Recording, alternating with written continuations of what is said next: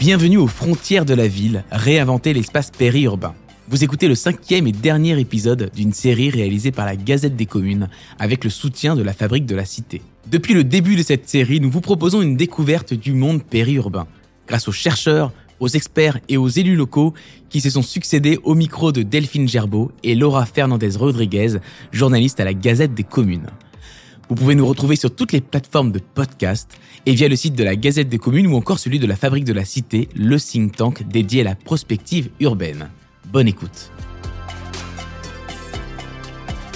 Après avoir donné la parole à des experts et des chercheurs, on va conclure notre série avec quelqu'un qui vit le périurbain au quotidien, qui le vit et l'a vu se transformer comme habitant, qui l'a façonné en tant que maire et qui aujourd'hui l'étudie comme universitaire. Il réalise en effet une thèse à l'UNTPE à l'Université de Lyon-Saint-Étienne sur le rôle du développement économique dans la construction du périurbain, sous la direction d'Éric Charme et Martin Vanier.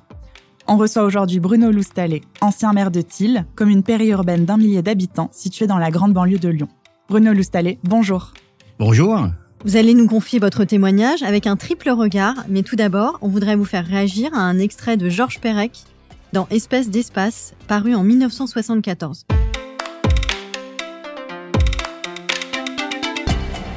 Les espaces se sont multipliés, morcelés et diversifiés. Vivre, c'est passer d'un espace à un autre, en essayant le plus possible de ne pas se cogner. Est-ce que cela fait écho à votre propre vécu? Oui, tout à fait, tout à fait. Euh, il n'y a pas eu de boss, mais enfin, il me reste quand même quelques égratignures. Hein. Alors, vous avez vécu votre euh, adolescence dans la banlieue de Saint-Étienne, à Rive-de-Gier. Comment vous vous êtes retrouvé euh, dans la commune de Thiel Bien, euh, un peu par hasard, euh, avec mon épouse et, nos deux filles, euh, au tournant de la cinquantaine, on cherchait une, une, localisation où nos, nos, deux enfants pourraient, je dirais, se développer et grandir tranquillement, et pour nous, ne pas être trop éloignés de nos lieux de travail qui se situaient à Lyon Croix-Rousse. Donc, on était typiquement des navetteurs urbains qui venaient dans le périurbain trouver un havre de paix. Un cadre de vie. Un cadre de vie, tout à fait. Donc on, a largement exploré le sujet des idées reçues avec Eric Charme. Est-ce que vous aussi vous aviez des a priori en arrivant à Thiel? Des a priori non, pas vraiment, mais euh, disons que si j'étais un, un aménageur, j'aurais pu dire que euh, une vision qui consistait à, voir Thiel comme euh, son déficit en voie piétonne, il y avait quasiment pas de transport en commun, une existence totale d'assainissement collectif. Euh, c'est à, à ça que ressemblait-il au, début des années 2000 En fait, euh, ça m'a fait penser à une de mes références universitaires qui était Pierre Sanso, qui était sociologue à Grenoble et qui avait écrit un bouquin qui s'appelait les, les gens de peu. Et en fait, euh, l'image qui m'est venue tout de suite à l'esprit, c'est euh, le village de gens de peu, en fait. Voilà. Ce qui me paraissait euh, évident, c'est que euh, il y avait une croissance euh, démographique qui était perceptible à travers les logements, etc. Mais que grosso modo, les équipements collectifs étaient quasi inexistants. Quoi. Voilà, mmh, c'était ça. Mais par contre, du point de vue père de famille responsable, c'était le calme assuré, la possibilité de sortir faire des randos au bout de ses chaussures, comme on dit, et euh, une école communale qui était quand même là pour le coup un, un vrai luxe dans pour, pour, ce type de village. Hein. Le village avait à, l'époque tout juste 1000 habitants hmm. et euh, des activités périscolaires gérées par une association de parents. Enfin, du très très classique de ce type de village périurbain et le tout à, à 20 km de Lyon. Et alors, quand vous avez été élu maire, c'était en, en, 2008. Euh, quel était le, le, contexte à ce moment-là et quels ont été vos dossiers prioritaires sur la table? Nous sommes arrivés en 2002. Très vite, je me suis aperçu que j'étais face à un village qui était sociologiquement bloqué, hein, bloqué euh, par l'entre-soi des, des lotissements. Hein. Mhm. Euh, chaque lotissement avait euh, sa couleur spécifique, si je puis dire, et les jeux de pouvoir des, des propriétaires fonciers, qui avaient résulté dans le fait que les, les, nécessaires, ce que je vous disais tout à l'heure, les nécessaires investissements en équipement public n'étaient pas réalisés, et ça depuis 40 ans. Depuis 40 ans ce qui était souhaité, ce qui était, ce qui faisait l'attrait de, de ma candidature, c'était euh, tout cet arrière-plan professionnel qui rendait possible, mmh. je dirais, l'évolution même du village, notamment par rapport à, à ces problématiques euh, d'équipement collectif. La gestion municipale, surtout dans une petite commune, il faut avoir une solide expérience professionnelle, enfin, en tous les cas, une expérience professionnelle qui puisse permettre de. Donc euh, parfois on n'a pas l'ingénierie à disposition dans la commune et il faut se débrouiller un peu tout seul. Et euh, parfois j'ai rêvé d'être le maire de Lyon. Et en termes de résultats, du coup, il y a maintenant le, le très haut débit. euh, vous avez Alors là, installé voilà, des enfin, navettes. Alors, euh, on est, euh, assez fier de ce qu'on a pu faire, c'est réaliser le très haut débit dès 2010. Quand je dis très haut débit, c'était 100 mégabits. On, le village est passé de 55 kilobits seconde à 100, à 100 mégabits. Et pour tout le monde. hmm. La fibre optique. Donc, alors, il a fallu être à la fois opportuniste pour aller chercher les gens qui allaient bien et faire son démarchage commercial auprès des instances euh, du syndicat d'intercommunal des financements. un peu de financement, euh, aller euh, avoir l'entre-gens pour aller voir les, les personnes qui comptaient pour. Donc ça, il y a, il y a eu ça. Et puis alors l'autre aspect, parce que en plus d'être maire, j'étais vice-président à la mobilité à la communauté de communes de, de et, et du Plateau. Et là, ça a été vraiment un vrai bonheur, un vrai bonheur. À la fois parce que euh, j'ai pu compter sur une équipe de jeunes techniciens intercommunaux et des équipes des différents villages. Et on a réussi à, à créer une navette intercommunale en l'espace de quatre ans. Ouais, ouais. En 2012, il y avait une navette intercommunale. Hmm. Euh, donc, euh, bien sûr, avec euh, toutes les. Après, il y a eu toutes les problématiques euh, pour lever l'impôt, le versement transport. Alors, euh, ça a été un petit peu rock'n'roll, on va dire, quand- des choses comme ça vis-à-vis des vis-à-vis du monde économique. Mais c'était nécessaire. Ouais, C'était nécessaire pour désenclaver le village. C'est ça. Donc, mon souci, c'était un désenclaver le village d'un point de vue de la communication, fibre optique. Mm. Deuxième souci, c'était de désenclaver physiquement le village avec la, la navette intercommunale. Donc vous avez un peu constaté le côté euh, clubisation du périurbain qu'a étudié euh, Eric Charme? Ah oui, bah, euh, tout à fait. Là, ça, c'était même euh, presque une entrée première de la conscientisation que j'ai eue, de la conscience que j'ai eue de la réalité de ce village euh, de Thiel. Les lotissements, autant de lotissements, autant d'entre-soi. Hmm. Ça, ça a été un élément fondamental. Et euh, Chaque lotissement est une petite communauté voilà, dans la commune. C'est ça. Ouais. Voilà, c'était ça. Chaque lotissement avec sa personnalité. Benoîtement, je me suis dit, on va se la jouer façon Florence.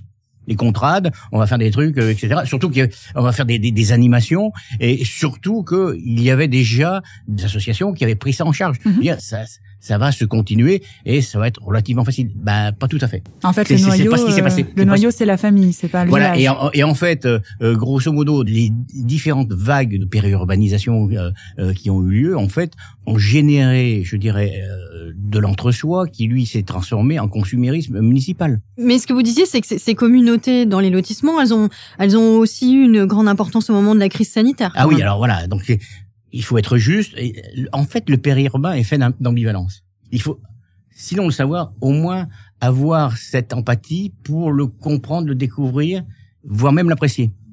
Parce qu'effectivement, euh, euh, alors c'est l'an dernier hein, déjà, le temps passe vite. 2020. Euh, 2020, oui, et, euh, pendant le premier confinement, le- les lotissements ont été vraiment un véhicule de solidarité dont je ne pensais pas qu'il puisse exister compte tenu de ce qui avait été euh, vécu auparavant.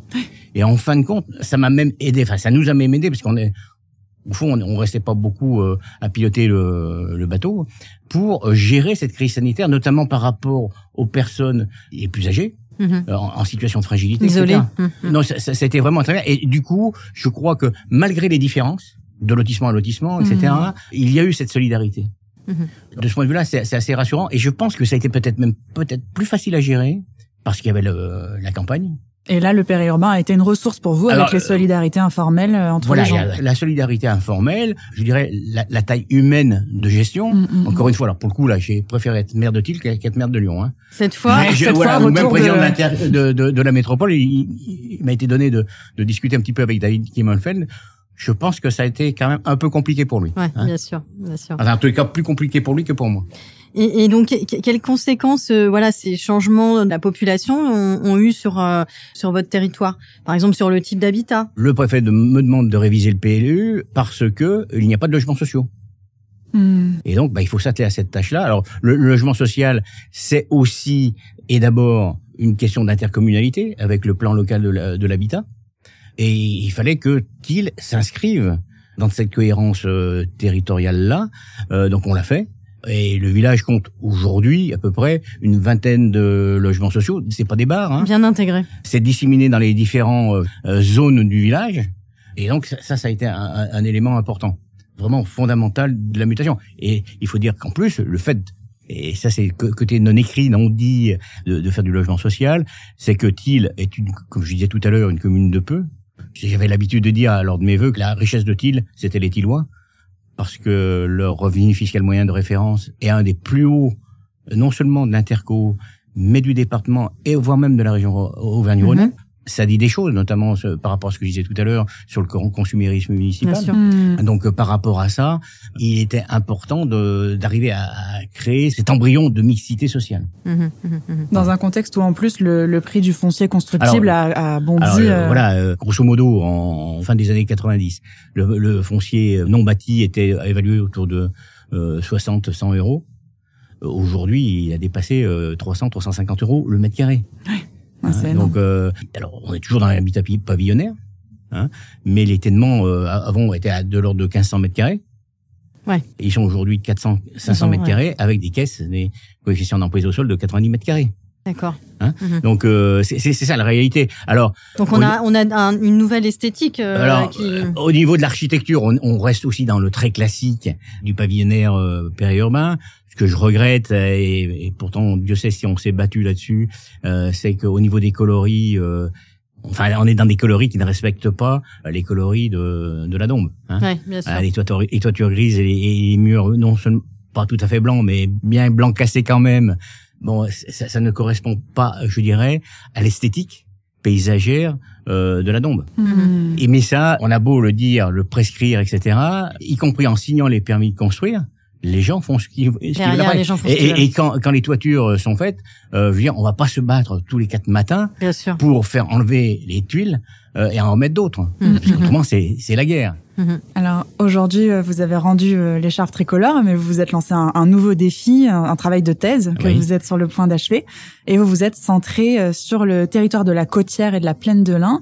Et pour vous, ça illustre bien le fait que on a sous-estimé le rôle du développement économique dans le périurbain. Effectivement, euh, et là, c'est euh, mes deux directeurs de thèse sont Eric Schirm d'une part et, et Martin Vanier d'autre part. Et, et lorsque j'ai rencontré euh, Martin Vanier, il m'a dit, enfin, euh, j'ai déjà une thèse de doctorat, hein, c'est- très immodeste de dire les choses comme ça, mais que j'ai une formation d'économiste en fait. Hmm. Et euh, dans les discussions qu'on a eues avec Martin, il me dit mais euh, Bruno, euh, au vu de ton ta trajectoire et de ce que je connais moi de des recherches académiques sur le périurbain, le desserrement économique local, productif local, n'a pas ou presque pas été analysé comme point d'entrée, comme clé de lecture de la périurbanisation. Est-ce qu'on peut juste définir le, le desserrement économique? Alors le, le dessert, ah bah, très concrètement, ça se traduit comment euh, dans le- la, la côtière et la plaine de l'Ain Le desserrement économique euh, local, il remonte à, à 150 ans en arrière, avec euh, l'externalisation, l'exurbanisation, comme disent les, les académiciens, de la fabrique lyonnaise. Et en fin de compte, ce qui, ce qui était intéressant, ce qui- moi ce qui m'a intéressé de voir, c'est comment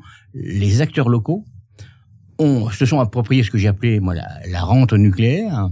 Enfin, je crois que même d'autres l'ont pris ce, ce- ce terme-là avant moi pour faire leur territoire politique Hum, hum, hum. ce qui a produit effectivement le fait que les politiques n'ont pas du tout anticipé, en termes d'aménagement, les vagues de périurbanisation.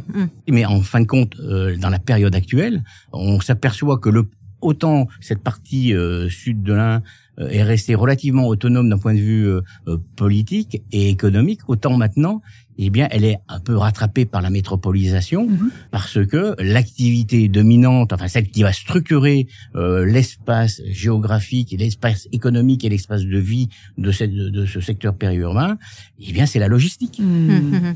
Donc on, on a maintenant la constitution d'un arc logistique de la plaine de l'Ain euh, jusqu'à Saint-Exupéry avec la fameuse plateforme Amazon et, euh, aux, aux portes de la Capie. Mhm. Et c'est l'arc logistique de l'agglomération lyonnaise. Hum, hum. Et moi, ce qui m'intéresse, c'est de dire, OK, comment euh, la représentation politique organise son territoire? Alors, alors j'essaie d'avoir une vue un peu réflexive sur mon action.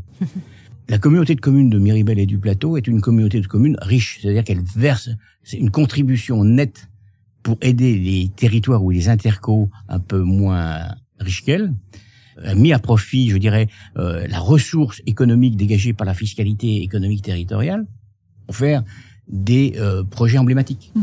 Le, le réseau de navettes intercommunales, jamais, ja- jamais on n'aurait pu mettre ça en Bien place sûr. si on n'avait pas, euh, si on n'avait pas pu lever le, le VT. Euh, On, on levait le VT parce qu'il y avait quand même des, des, des entreprises.